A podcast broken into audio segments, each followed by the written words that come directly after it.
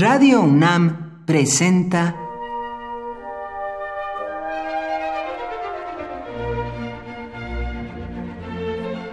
Cuaderno de los Espíritus y de las Pinturas por Otto Cázares.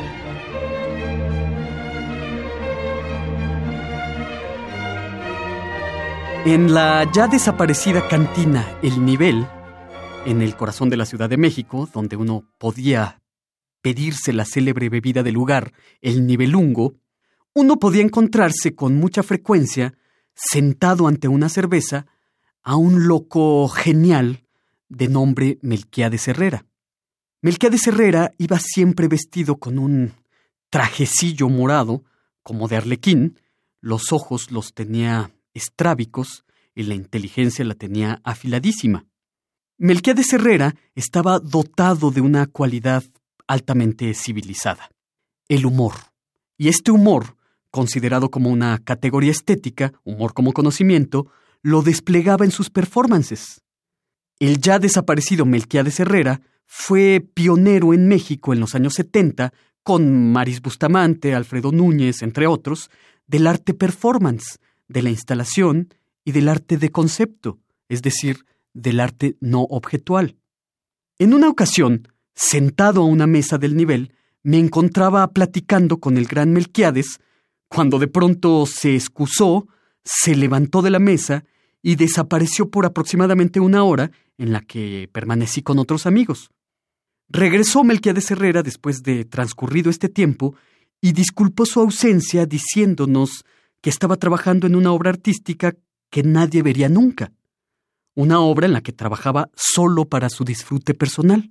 Nadie de los que estábamos a la mesa nos atrevimos a preguntar acerca de la naturaleza de la obra que Melquiades Herrera hacía para su propio goce y autoconsumo. He sabido, por otros amigos, que Melquiades aludía frecuentemente a las obras que nadie vería nunca, obras que podríamos llamar interiores, hechas para la dicha personal.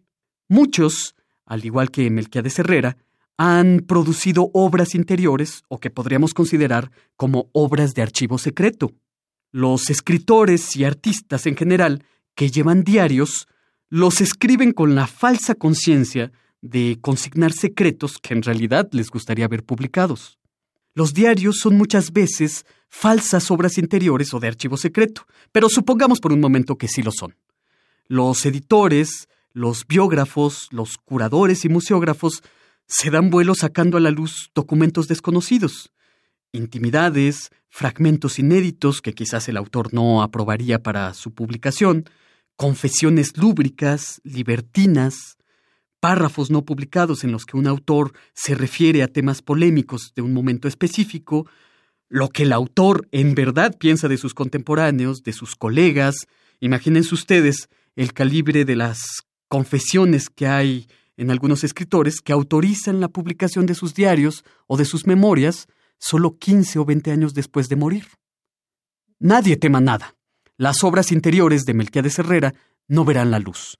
Eso sí, hay que lamentar que no haya nadie que se carcajee con sonrisa admirada del acto de magia de Melquiades Herrera, hacer del humor conocimiento. Por hoy, Otto Cázares cierra el cuaderno de los espíritus y de las pinturas.